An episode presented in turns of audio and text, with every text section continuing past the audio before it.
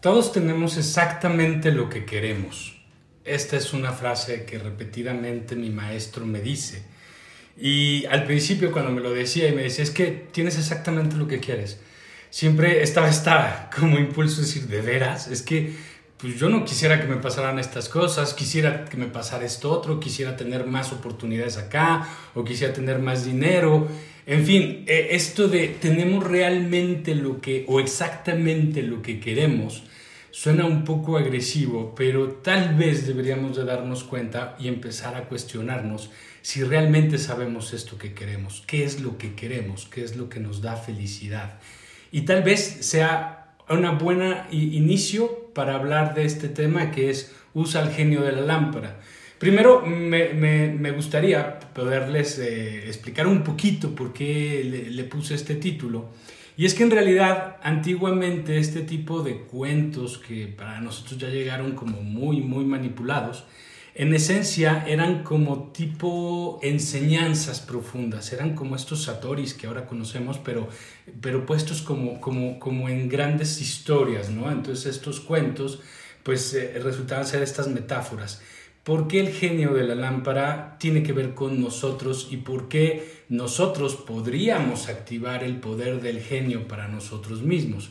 Bueno, primero las imágenes, porque casi todo lo que vamos a aprender lo aprendemos siempre desde una imagen para poder tener un concepto dentro de nosotros. La lámpara, ¿qué representa al final? La lámpara, pues es este artefacto que parece una jalcera, ¿no? Y que le ponían aceite y le prendían para que diera luz. De alguna forma, en la antigüedad, la lámpara es donde habitaba la luz o donde podía brillar la luz. Nosotros, todavía al día de hoy, y creo que siempre lo vamos a hacer, siempre cuando tenemos una idea, cuando estamos muy ocurrentes, cuando entendemos algo, cuando un 20 nos cae, también pensamos en que nos, nos iluminamos, ¿no? O sea, se me prendió el foco, entendí algo, tengo una muy buena idea, es ahí en mi mente donde está mi luz. Entonces, de entrada, la lámpara tiene que ver con mi cabeza, tiene que ver con esta parte donde yo concibo mi cerebro, mi pensamiento, y es ahí donde nace la luz. Entonces, este es el lugar del genio. Esta, esta idea de los tres deseos que nos, que, nos, que nos concede el genio, ¿no? Tiene que ver con lo que les explicaba la semana pasada en cuanto al conocimiento eh, cuantitativo y cualitativo de los números, ¿no? Y entender que el número 3, que era lo que les decía, que según la tradición egipcia, el dios Tot le regala a la humanidad para que a partir de los tres primeros números se cree toda la matemática entendiendo el camino del eterno retorno, ¿sí? porque siempre es regresar a la unidad, pero esto es solamente la función natural de los tres primeros números, pero a partir de estos tres primeros números se crean todos los demás números que tienen un significado, tienen una fuerza, tienen un valor. ¿No? Entonces, estos tres primeros números son como la síntesis de todo lo que se puede crear. De tal forma que uno de los significados también del número tres es justamente la vida. Entonces, pedir tres deseos es una, es una metáfora de qué es lo que quieres de tu vida, qué es lo que, a dónde vas a dirigir tu vida, qué es lo que quieres ver realizado de tu vida de tal forma que no se limita a tres deseos, ¿sí? Es decir, es otra metáfora. Pero aquí hay una parte que es interesante y que tiene que ver con, la tradición del cuento del genio, ¿no?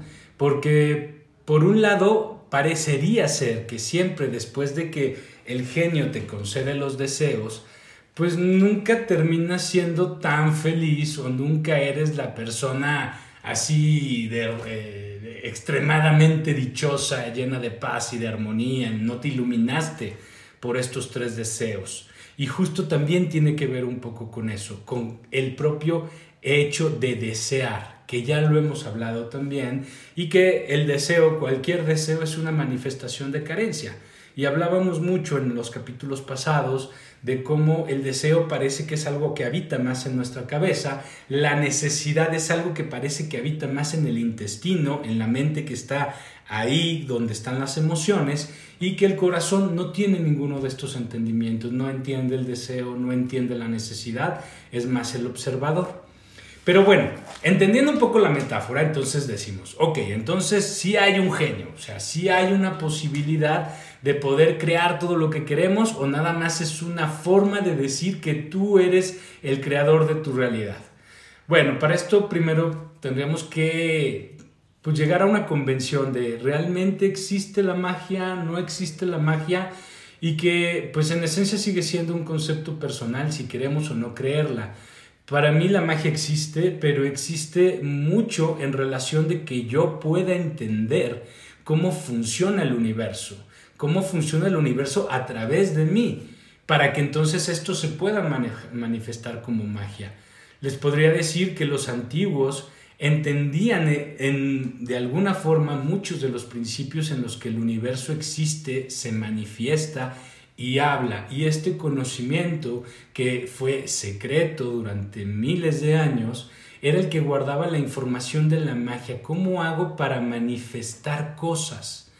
Es decir, la magia no necesariamente es pensar algo y crear algo por explosión, eh, por eh, generación espontánea, perdón.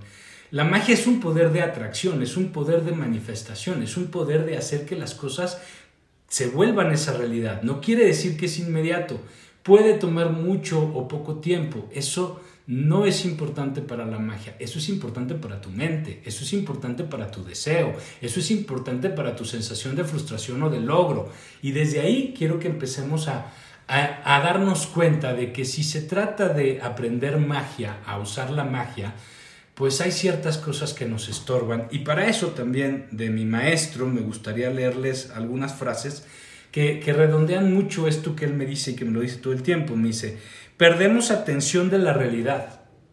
La atención de la realidad. Es decir, no estoy prestando atención a la realidad. Por eso, nos, por eso vivimos atrapados en ella. Es decir, estoy dándole tan poca atención a lo que pasa porque estoy más viviendo en mi cabeza, pensando en lo que es posible, en lo que no es posible, en si se da, si no se da, en que quiero esto, quiero aquello, en fin, que no estoy viviendo la realidad. Entonces me veo atrapado en la realidad. ¿Por qué? Porque no estoy dando oportunidad a que la realidad se me manifieste de una forma hermosa, sino que mi atención está en el miedo a todo lo que me podría pasar les puedo poner un ejemplo, no sé, por ejemplo, eh, tengo una amiga que pues siempre se quejaba de que los novios no eran atentos, no eran eh, cuidadosos, detallistas. Y de repente un día le, le, hice una pregunta, le dije, ¿y tú das oportunidad de que lo sean? Y se me quedó viendo y, me digo, sí, digo, o sea, cuando, cuando, cuando tú dices que no te buscan tanto, o sea, estoy pensando que a lo mejor pasan cinco horas, ocho horas y no te han hablado y entonces tú urgida de saber por qué no te hablan, tú vas y buscas. Y me dice, pues sí. Y le digo, ¿y nunca has probado que te busquen? O sea, que des la oportunidad primero de que el de enfrente te busque. A los dos días me habló y me dijo, ayer, o sea, estaba yo así de, ¿por qué no me habla? ¿Por qué no me habla? Y, y dijo, bueno, voy a ver si de veras se trata un poco de soltar y de permitir que pasen las cosas. Y me dijo, y apenas pensé, no lo voy a buscar, pero no me voy a enganchar en que algo malo está pasando. Me voy a quedar, como dijo Adrián, me voy a quedar muy en paz, me voy a quedar muy en calma, me voy a ocupar de mis cosas y ya, decido en la noche antes de dormir, si no me busca, pues decido hablarle. Y me dijo, no llevaba ni dos minutos de que había hecho eso cuando me manda un mensaje. Y entonces, a veces nosotros no damos oportunidad a la vida de que se nos manifieste nuestra prisa, nuestras ganas, nuestra necesidad, nuestro deseo, nuestro miedo, eso es lo que está gobernando nuestra vida y nos impide poder ver la realidad. Otro de, los, de, los, de las frases de mi maestro y que pueden ayudar mucho a esclarecer cómo vamos a usar el poder del genio es dejar de correr para atraer. Es decir, mientras menos estoy ansioso queriendo que ver esto, queriendo generar esto, queriendo atraer esto, es más fácil que a partir de que yo deje de ir tras de él, entonces esto venga a mí. De hecho, alguna vez les platiqué de esta paciente que nunca había tenido novio y que quería que le diera terapia y que me decía, ay, por favor, por favor. Y le decía, ok, te voy a dar terapia, pero con una condición. A partir de este momento quiero que renuncies a la idea del novio, quiero que te imagines que lo del novio no es para ti y que me prometas que ese tema ya lo cerraste, ¿no? Y que tres meses después me dice, oye, todo muy bien, todo muy padre, pero pues no llega el novio Entonces es un poco de, bueno, me queda claro que entonces nunca realmente hiciste este, esta renuncia, este abandono a tu deseo, ¿sí? Porque es, si no, no lo tendría primero en la mente, pero también mucho de lo que estaba pasando en esa situación es que al no abandonar el deseo, al no soltar la obsesión, pues su propia energía lo está bloqueando y son cosas que tenemos que ir entendiendo para poder usar esto a nuestro favor.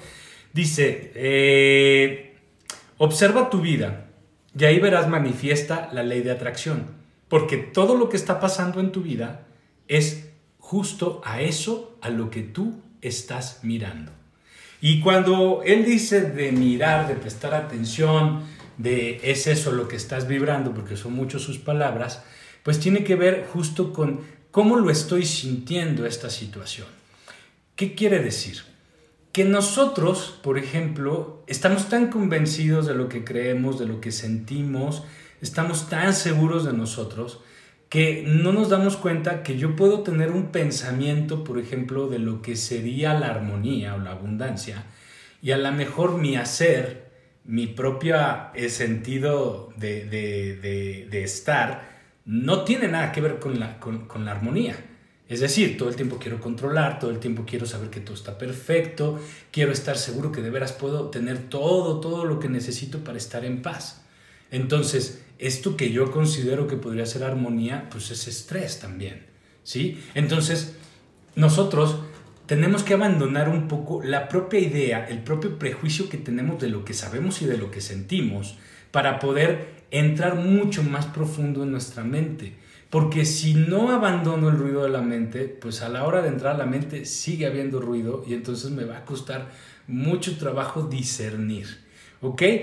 Eh, primero, algo que es muy importante para poder activar nuestro poder mental, poder activar nuestra magia, nuestra ley de atracción, todo lo que ustedes gusten y manden, hay algo que tenemos que tener claro y tiene que ver con cosas que hemos escuchado toda la vida. Eh, los que son católicos, cristianos, han escuchado mucho que hay que morir para renacer. Es decir, yo no puedo ser una criatura nueva si primero no he muerto. Y el morir no es algo físico, no es algo este, literal es algo metafórico, es algo que aluce justo a que tengo que renunciar a algo para que algo nuevo nazca.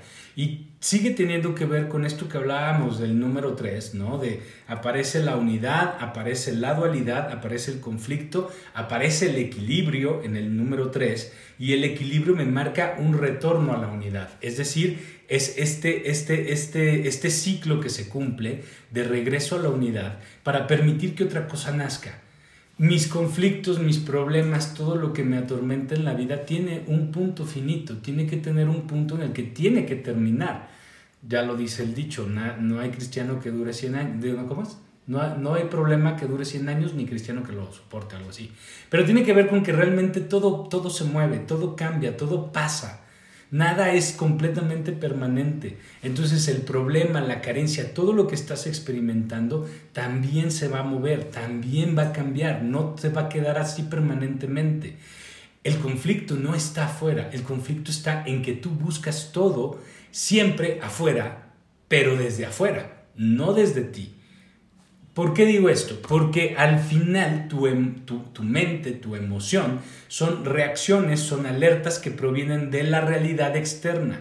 Es decir, todo esto se está moviendo por los estímulos que tengo afuera, pero yo los veo como alguien de afuera, como algo como alguien que, que simplemente es un espectador de todo eso y que está viendo todo lo malo que puede suceder.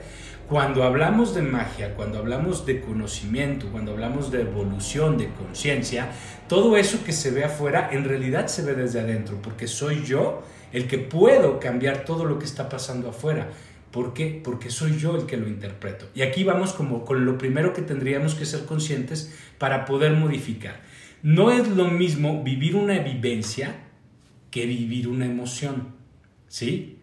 ¿Cuál es el problema? El problema es que creo que la vivencia es la emoción. Es decir, pasa un suceso y yo lo voy a interpretar de acuerdo a lo que me hizo sentir. ¿Sí? Esto podría ser verdad en muchos casos, en muchos casos, pero en la mayoría, o sea, podría ser, este, dije, en la mayoría no funciona así. Es decir, podría ser, pero no funciona así. ¿Por qué? Porque mayormente cuando yo estoy experimentando algo, cuando hay un estímulo de la vida, yo recibo una emoción, me quedo en la emoción. La emoción por lo general ya está programada en mi mente y aunque lo que yo estoy viviendo, por ejemplo, ahorita algo me hizo enojar. Lo que pasó en mi realidad sí me hizo enojar. Ok, ahí está el enojo. Pero lo que sigue en mi mente no tiene que ver con lo que está pasando ahorita. O, ustedes, pasan apenas unos cuantos segundos y yo ya estoy debatiendo a partir de esa experiencia con muchísimos otros temas que al final siguen generando esta energía de enojo. Entonces, ¿realmente lo que estoy interpretando tiene que ver con la vivencia o mi vivencia es una emoción que está programada? Y desde ahí tendríamos que empezar a observar para darnos cuenta que no puede llevarnos sino a lugares comunes repetitivos el vivir mi experiencia a través de una emoción que ya está programada. Para poder salir de eso, que más o menos hemos estado hablando todos estos capítulos pasados, desde, desde que les eh, platiqué esto de con qué alimentas al monstruo, desde vivir el eh, este, vivir la incertidumbre, habitar la incertidumbre, abúrrete más, sal del drama, la soledad, es decir, todo, todo, todo esto que, que yo les he hablado, que tiene como una búsqueda de no, no te molestes demasiado, no te entristezcas demasiado, no creas tanto en lo negativo, no te victimices, tiene que ver con aprende a salir un poco de la emoción y no creer que eso marca tu realidad. Eh, las emociones, en realidad, para fines prácticos, las deberíamos de ver más como alertas, porque de alguna forma también son eso. Es decir, la emoción como la idea resultan ser interpretaciones de los estímulos de la realidad. Si pasa algo grave en este momento, genera una emoción para poder tener un cuidado, para poder protegerme, para poder cuidarme. ¿Ok? Entonces, Vámonos viendo desde este lugar para poder trabajar las emociones cada vez más profundo. A este efecto, en este momento nos sirve ver las emociones así. Vamos a pensar que nuestras emociones, ¿no? Son nuestras alarmas. Y ahorita vamos a ver solo emociones para fines de lo del genio. ¿Por qué? Porque en realidad lo que tenemos que hacer es estar mucho más presentes y como lo hemos platicado, la mente no para, pero lo que sí hace que yo me dé cuenta que no estoy en el presente es mi emoción. Entonces, vamos a poner tres ejemplos de alarmas que nos van a ser como muy comunes. Tenemos la, la alarma del despertador, que es la que usamos muchos, ¿no? Y no sé ustedes, pero a mí sí me pasaba muchas veces, y estoy seguro que a muchos también, de que de repente, no sé, te tienes que levantar a las 7 de la mañana y entonces pones la alarma a las 6.40 para que no, te vayas, no se te vaya a hacer tarde, para que no te quedes dormido. Y entonces despiertas con la alarma del despertador y lo apagas, pero en realidad no lo apagas. En realidad o lo pospones o ya tienes una alarma para dentro de 5 minutos más, ¿no? Y entonces te vuelves a quedar. Y luego vuelve a sonar a los cinco minutos y vuelves a apagarla y te vuelves a dormir. Ya como la tercera, cuarta dices, ya, ya me tengo que levantar. Pero estas alarmas están allí. Sé que tengo que hacer algo, sé que tengo que resolver algo, pero no hago nada. Sigo dándome chance, ¿no? Otra alarma, no sé, por ejemplo, estamos en un hotel donde, no se, donde se prohíbe fumar en, el, en la habitación y pues tú estás ahí muy a gusto fumando y de repente empieza a sonar así la alarma, ¿no? Del detector de humo tiras el cigarro, abres la ventana, le soplas para que se salga el humo, no hay humo, no se está quemando nada, pero la alarma está sonando y sonando y sonando y parece que te va a volver loco y dices, ya que se calle, ¿qué hago para que se calle? No está pasando nada, ya vi que no está pasando nada, pero la alarma está suena y suene. Otra alarma. Hay coches, como el mío tiene un radar, ¿no? Para poder tener como sensores de los coches alrededor y entonces cuando yo voy a cambiar de carril, volteo a ver el retrovisor, el espejo retrovisor y por dentro hay una lucecita que parpadea cuando tengo un coche en punto muerte, de tal forma que si volteo a ver el espejo y no veo ningún coche, pues a lo mejor yo me cambio de carril y me le estampo a alguien, pero la alarma me dice, no, no cambies de, de carril porque hay un coche en punto ciego. Entonces, esta alarma, pues yo aunque esté muy bonita la luz, pues yo no me puedo quedar viendo la luz todo el tiempo. O sea, ahí está la luz, me está diciendo no lo hagas y yo tengo que regresar mi atención al frente. Es decir, si me quedo viendo la luz, me voy a estampar al frente. Si no le hago caso a la luz, pues me voy a estampar con el coche que no veo, ¿sí? Ok. Digamos que estas son someramente la forma en la que nosotros interactuamos muchas veces con nuestras emociones, ¿sí? Cada uno ponga su propia circunstancia y dése cuenta. La emoción tiene que ser mi vivencia o es solo algo para que yo me dé cuenta. Porque si en el hotel se estuviera quemando algo, pues obviamente voy y le hablo a los bomberos, hago algo, resuelvo pero mayormente solamente escándalo. Muchas veces sé que tengo que hacer, pero estoy procrastinando, procrastinando, no me decido, no tengo ánimo, no tengo ganas. Y todo esto al final, todas estas emociones que son condicionamientos en su mayoría, que ya están programados en nosotros, en realidad están manifestando una información que yo ya tengo algo que tiene que ver con mis creencias y que me está manejando para que yo no haga lo correcto o para que esté muy lejos de lo que quiero. De tal forma que cuando me dicen tenemos o tienes exactamente lo que quieres, el conflicto no está en si eso es verdad o no. El conflicto está en sé qué es lo que quiero, realmente lo sé. Y aquí me gustaría que, que reflexionaran conmigo un poquito. Cuando yo he subido programas o cuando veo capítulos de otras personas que tienen blogs o que tienen eh, podcasts y cosas así, y veo las reproducciones y veo la interacción de, interacción de la gente con, estas, con estos programas, con estas charlas, pues siempre cuando parece que hay un resultado mágico, es decir, me vas a vender la receta perfecta para que yo pueda traer todo lo que yo quiero, siempre tienen mucho público, siempre hay mucha gente allí que quiere ver, quiere aprender algo y honestamente yo me he aventado muchos y les puedo decir que nadie, nadie dice algo muy diferente. O sea, a lo mejor hoy te dicen, no, usa la, la técnica de, de, Tesla de 369 para manifestar. O usa el 520 para traer dinero. O bla, bla, bla, ¿no? Los códigos y las ideas y los mantras y todo eso. Y digo, pues en realidad no están diciendo nada nuevo, pero la verdad es que si eso funcionara simplemente así, pues la mayoría de las personas ya tendrían resueltas casi todas las cosas de su vida. Pero no funciona exactamente así, porque no tiene nada que ver con lo que yo estoy deseando. Lo que yo estoy deseando más bien está señalando mi carencia. Por lo tanto, sigo dándole creación a mi carencia. Aunque yo esté usando un registro, un número sagrado para traer la abundancia, no importa, yo sigo viviendo mi carencia. O sea, vamos, no estoy diciendo que no pudiese traerme dinero, porque posiblemente diga, ah, no, pero mira, sí me funciona, me trajo este dinero que no me lo esperaba. Ok, pero no resolvió tu problema de abundancia. Porque tú sigues necesitando más. Todo el tiempo estás en esta necesidad. Entonces la vida se nos vuelve una gran cantidad de deseos y nos vamos generando la vida, parchando la vida.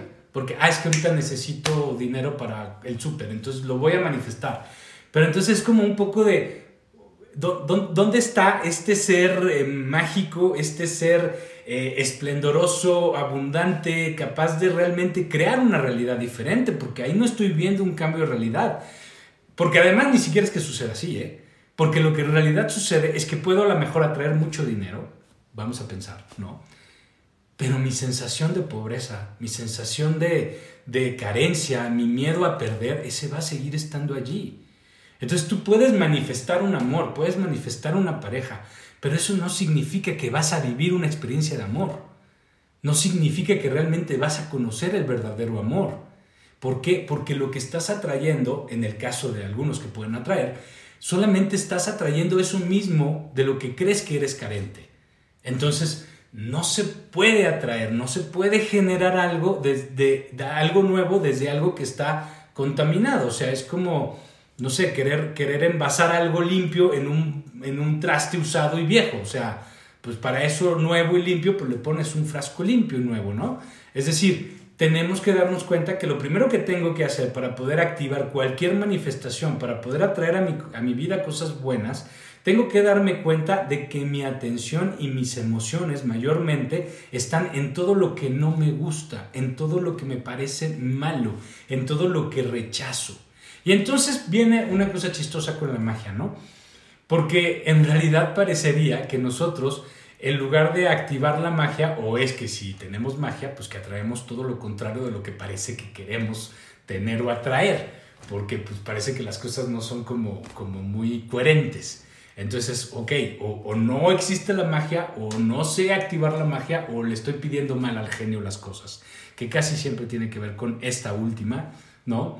Porque en realidad, al darle mi atención al conflicto, al darle mi emoción a eso que quiero resolver, porque si no lo resuelvo voy a seguir teniendo esta muy mala emoción, lo único que estoy haciendo es pidiendo lo contrario.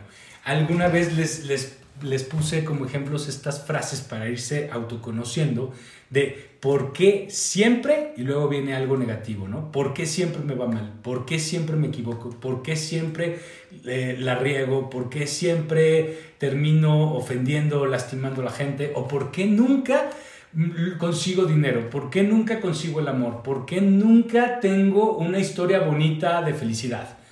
Y desde ahí, desde la propia expresión, nos podemos dar cuenta tengo una idea de que nunca me pasan las cosas buenas y de que siempre tengo lo que no quiero.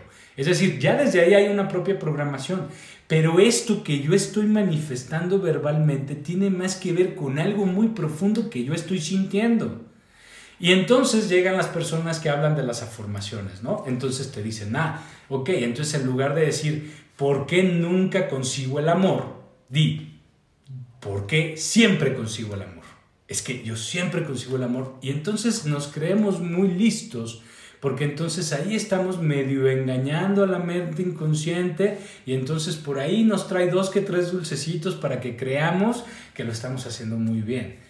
Pero en profundidad tu emoción, si no es sanada, va a seguir existiendo ahí. En el proceso de que tú dejes de ver la emoción como la vivencia y aprendas a que la emoción es una alarma nada más, entonces se puede soltar. La alarma, su única función eh, de la vida en la alarma es que tú te des cuenta, es que tú registres que algo está pasando. La emoción es igual. Entonces, ya me di cuenta que sonó la alarma, ya la puedo apagar, ya soy consciente de que sonó, entonces ya no tengo que estarla viendo. Pasa lo mismo con mi emoción. Entonces, ya me di cuenta de ella, ya soy consciente de que tengo esta emoción, entonces ya la puedo soltar. Ya es la olla de los frijoles que digo, suéltala, te está quemando las manos, no tienes que pensar, solo suéltala. Y ahí es donde entramos con, es que, es que eso es muy difícil, es que como sueltas una emoción. Primero, tienes que darte cuenta, que lo hablamos la semana pasada, date cuenta, en el momento que te das cuenta de lo que sea, ya no estás atrapado en tu mente, ya no eres parte del problema, ya estás por encima de todo él. Entonces, soltar una emoción es posible porque no hay represión, porque tampoco hay un juicio hacia la emoción, no hay nada, no hay ninguna interacción, es, ya me di cuenta, son, son las 7 de la mañana, sonó el despertador, ya me di cuenta, no me gusta correr, ya lo sé, pero sin embargo no le hago caso a esto y pongo mi atención en estar corriendo, en mi respiración, en el camino, y entonces me activo, me muevo y logro lo que quiero. Porque recuerden que para cualquier acto mágico hay que entregar nuestra propia energía. Y la forma más eficiente de entregar tu energía es cuando tu atención, tus actos, tu decisión, todo va en, la misma dirección y tus actos son congruentes, son consistentes y son sobre todo muy bien dados. ¿Por qué? Porque tu energía está dispuesta a que esto ocurra y no hay el estorbo en ninguna emoción. Muchos nos podemos hacer bolas o nos podemos hacer tontos queriendo convencernos de que lo que yo quiero es lo mejor para mí. Pero entonces, ¿por qué te aferras? No te aferres, no pasa nada. Es decir, tan seguro estás que necesitas este trabajo para ser feliz que según tú lo estás llamando desde un lugar sin necesidad, sin deseo, completamente convencido que es lo mejor para ti. Ok, si estás tan convencido, entonces suéltalo. Renuncia a él. De todas formas, si es lo mejor para ti, el universo te lo va a dar. Y cuando hablo del universo, ¿no? Cuando hablamos de la fe, cuando hablamos de Dios, cuando hablamos de toda esta forma en la que manifestamos atracción y lo que sea, es algo que no entra en nuestra mente racional. Es algo que, sin embargo, sí está en nuestro, en nuestro inconsciente colectivo, sí está como en una creencia que todos tenemos. ¿Por qué? Porque tal vez sí pertenece a nosotros. Pero poder llegar a ese lugar donde tú puedes confiar tiene que ver también con conocimiento, no solo con creencia, no solo porque me educaron a que tengo que creer ciertas cosas, entonces eso tiene que ser algo absoluto para mí. Cuando yo tengo un conocimiento, cuando yo empiezo a entender que el mundo, el universo se mueve por ciertas leyes, que hay ciertas cosas que pasan, entonces puedo entrar más en una tranquilidad, sabiendo que todo eso también ocurre que puedo mover mi energía, que puedo generar atracción, pero sobre todo tiene que ser coherente con lo que yo estoy sintiendo y tengo que ser terriblemente honesto para poder ver qué es lo que está pasando y no engañarme. ¿Sí? Para esto justamente las emociones y aprender a estar más en un proceso meditativo. Aquí me gustaría contarles algo de un cuento, porque cuentos de genios hay muchísimos, ¿no? Y hay uno en el que, y lo voy a tratar de contar rápido, que hay unos vecinos que están como muy pobres en la India y que saben que su vecino, el que tiene una finca muy próxima, tiene un genio que le cumple todos sus deseos y entonces van y se lo piden prestado. El, señor de esta, de esta finca se va a ir durante dos días y le dice, sí, dos días les dejo, les dejo a mi genio, ¿no? Y entonces empiezan a pedir y a pedir toda la familia y piden esto, piden aquello y todo bien. Y entonces de repente pues ya tienen la casa, las joyas, la ropa, los jardines, ¿no? Y pidieron unas viandas así exquisitas y están comiendo y el genio se empieza a desesperar porque nadie le está pidiendo nada y entonces el genio empieza a sacar la espada y entonces el, el dueño de la casa lo ve y se asusta y le pide algo, ¿no? Y entonces el genio guarda la espada y entonces empieza a dar cuenta que cada que nadie le pide nada al genio, el genio se empieza a desesperar y empieza a sacar la espada dispuesto a cortarle la cabeza al que sea. De tal forma que los siguientes días todo mundo se turna para pedirle deseos al genio, tanto así que ni siquiera pueden dormir, porque le tienen mucho miedo al genio de que en algún momento los vaya a matar. Y entonces llega el dueño del genio, ¿no? Regresa de su viaje y le dice, qué bueno que llegaste porque es que ya no sabemos qué hacer con el genio, le tenemos miedo, o sea, ya no sabemos ni qué pedir. Y entonces el, dueño, el, el amo, le dice al genio, le dice, quiero que en este momento construyas un túnel de aquí al centro de la Tierra. Y entonces el genio va y lo construye, ¿no? Y le dice, ahora quiero que construyas una, una, una, una, una columna que vaya de aquí hasta el centro de la Tierra. Y a la construye el genio le dice, ahora quiero que bajes y subas por la columna hasta que yo te diga que dejes de hacerlo. Y entonces el genio pues se la pasa, bajando y subiendo, bajando y subiendo, bajando y subiendo. Y cuenta la historia que mucho tiempo después el genio ya cansado buscó, llamó a su amo y, le, y negoció con él y le dijo, si tú me permites regresar a la lámpara, yo te prometo que nunca más voy a salir de la lámpara a menos que sea llamado y que nunca más voy a volver a amenazar, a nadie con mi espada. Esta historia del genio, hay muchísimas, pero esta nos habla mucho de cómo la mente tiene que ser algo que nosotros podemos y debemos controlar. Alguien me escribió un día y me dijo, no, es que la mente no se puede controlar. Eh, no, la mente sí se puede controlar. Lo que no se puede es dominar, que son cosas diferentes. En el control tú puedes poner tu atención en el pensamiento o puedes no poner la atención en tu pensamiento. Cuando tú quieres dominar la mente es que tú quieres decidir el pensamiento de la mente y eso es lo que no se puede hacer. Por lo tanto, yo puedo decidir prestarle atención a un pensamiento y hasta dónde quiero darle mi atención. Porque como ya hemos hablado, cuando mi atención se va demasiado al pensamiento, yo puedo generar una emoción y entonces se genera una sinergia entre emoción y pensamiento que ya me atrapé y que se vuelve esta alarma casi siempre que es la señal de humo que está suene y suene y no hay ningún incendio, ¿ok? Entonces, podemos controlar nuestras emociones y una de, nuestros pensamientos para poder darme cuenta de a qué le estoy dando atención a través de empezar a darme cuenta de estas emociones que constantemente me están dominando, me están jalando, me están llamando y que yo me permito vivirlas. Porque recuerden algo, yo voy a vivir una experiencia en este momento y lo que se va a quedar en mi mente inconsciente, porque mi mente inconsciente solo se alimenta con lo que ya pasó, ¿sí? O sea, solamente cree que es verdad el pasado y el futuro es una proyección que se va generando en la mente. ¿Qué sucede? Si sucede algo en este momento que me hace enojar, pero yo lo suelto porque digo, ok, alarma, ahí está, la olla de los frijoles, ¿no? Ok, pero no pasa nada, lo puedo soltar. Es, es, es la lamparita que me está diciendo no te cambies de carril. Ok, no, ya me enojé, pero ya lo solté. Y sigo adelante. Me estoy contando una historia muy diferente a cuando yo me quedo viendo la luz y me estampo enfrente. Es decir, al final lo importante para tu mente inconsciente es cómo te vas a contar esta historia. Por lo tanto, si yo no me entrego a mis emociones de esta forma desmesurada, la historia que se va a contar en mi mente es muy diferente a las que se han venido contando. Por lo tanto, puedo empezar a desprogramarme pero además de una forma consciente, al ir viendo estas emociones, voy detectando dónde están mis atores, dónde están mis miedos, dónde están mis programaciones, por qué al final tengo tanto miedo de no conseguir algo, por qué no puedo alcanzar mis metas, porque me estoy entregando demasiado a ciertas emociones. Y recordemos también que estas emociones van a determinar mayormente muchas de mis conductas. Por lo tanto, muchas veces para yo poder alcanzar mis sueños, ni siquiera me doy cuenta de cuándo me estoy auto boicoteando.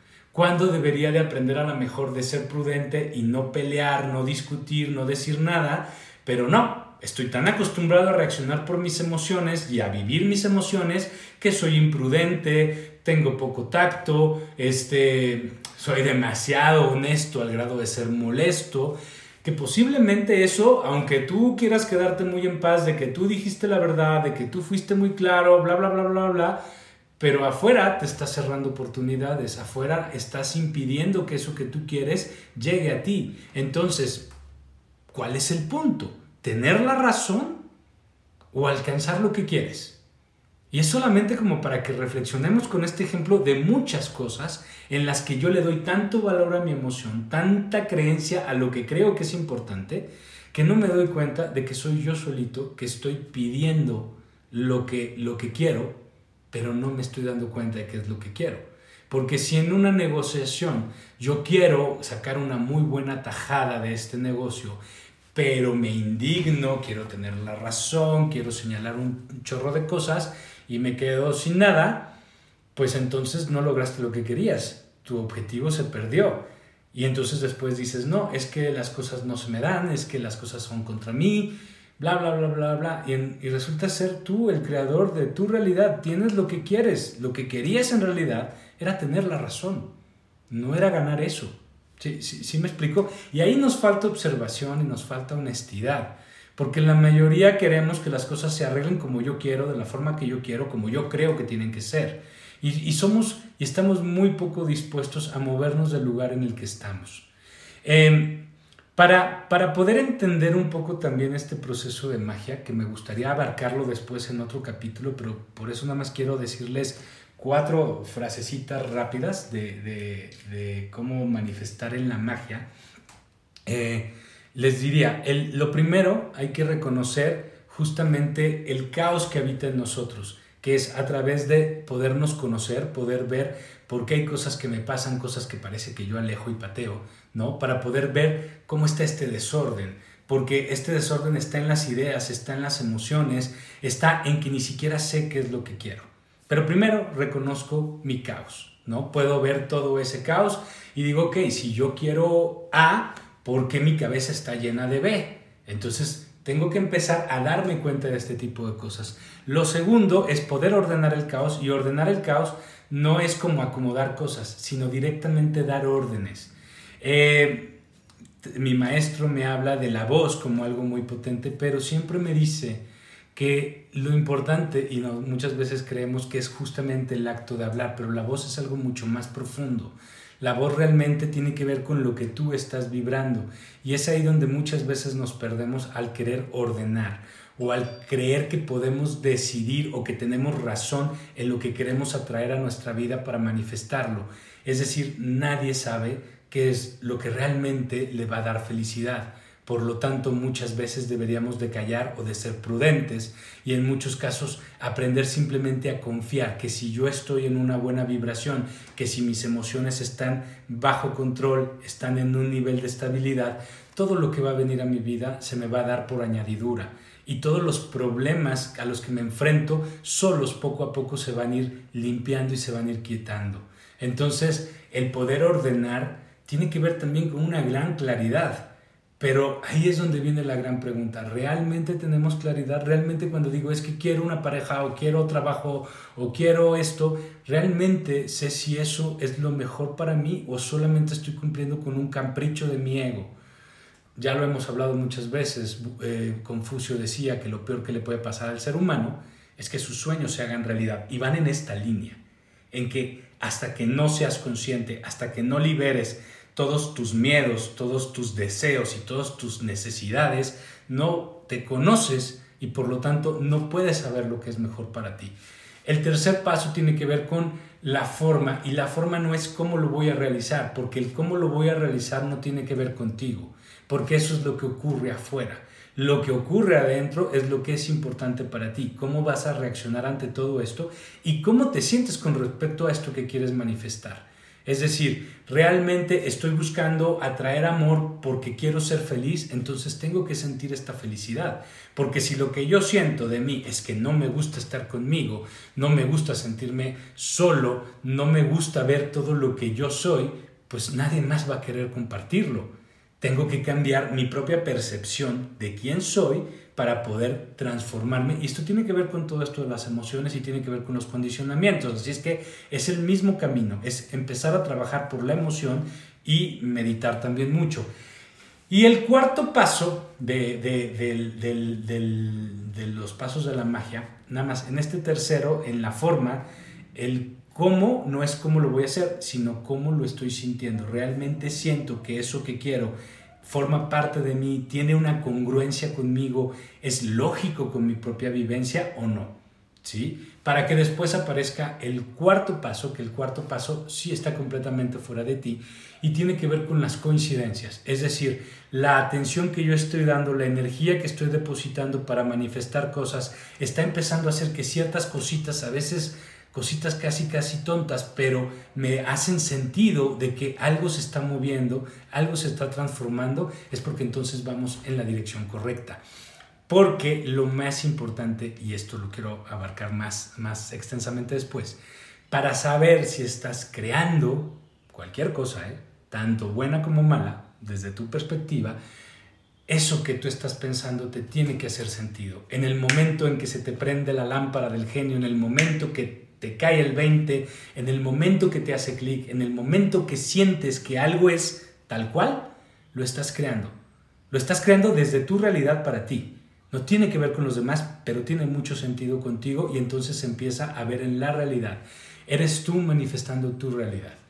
Pues espero a haberlos podido ayudar un poco en esto de aprender a manifestar y aprender a usar al genio de la lámpara que todos tenemos y que es un poder natural que tenemos de manifestación y para despedirme me gustaría darles eh, la primera regla de la magia, de la gente que sí hace magia, de la gente que sí sabe de magia, que no son este, brujos que hacen cosillas ahí raras y que matan animales o que hacen hierbas y pociones, porque créanme que la gente que es mágica en este planeta es realmente sorprendente. Esta gente siempre dice, busca al Señor de los milagros, no los milagros del Señor. El Señor de los milagros es el conocimiento y ese conocimiento está en ti. No busques los milagros, los milagros solamente atontan, solamente son eso, son fantasía, es como ver al conejo que sale del sombrero del mago. Eso no es lo importante, lo importante es ese conocimiento, es ir realmente por esa sabiduría personal. Y la regla de la magia, la número uno, la más importante es no se usa la magia para beneficio personal, porque aquel que lo hiciera, en esencia, no entiende la magia, y la magia será su perdición.